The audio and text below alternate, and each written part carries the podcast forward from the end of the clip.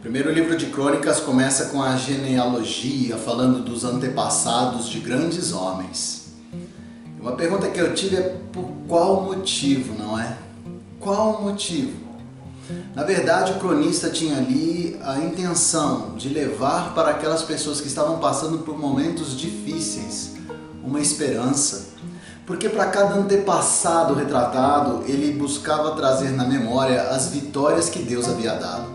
Lembrando para cada um daqueles que sofriam que as promessas de Deus, elas se cumpriram. E as demais que tinham sido feitas, elas se cumpririam com o porvir. Hoje, eu tenho visto inúmeras pessoas sofrendo pela perda de entes queridos ou pelo distanciamento, né? Quer seja ele por uma internação, quer seja ele pela partida.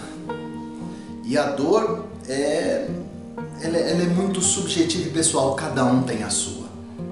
Eu não consigo delimitar o tamanho dessa dor, nem falar para você que eu sei o que você sente.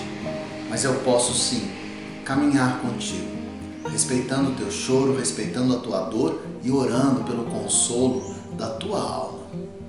Que você tenha o refrigério do Senhor em cada segundo.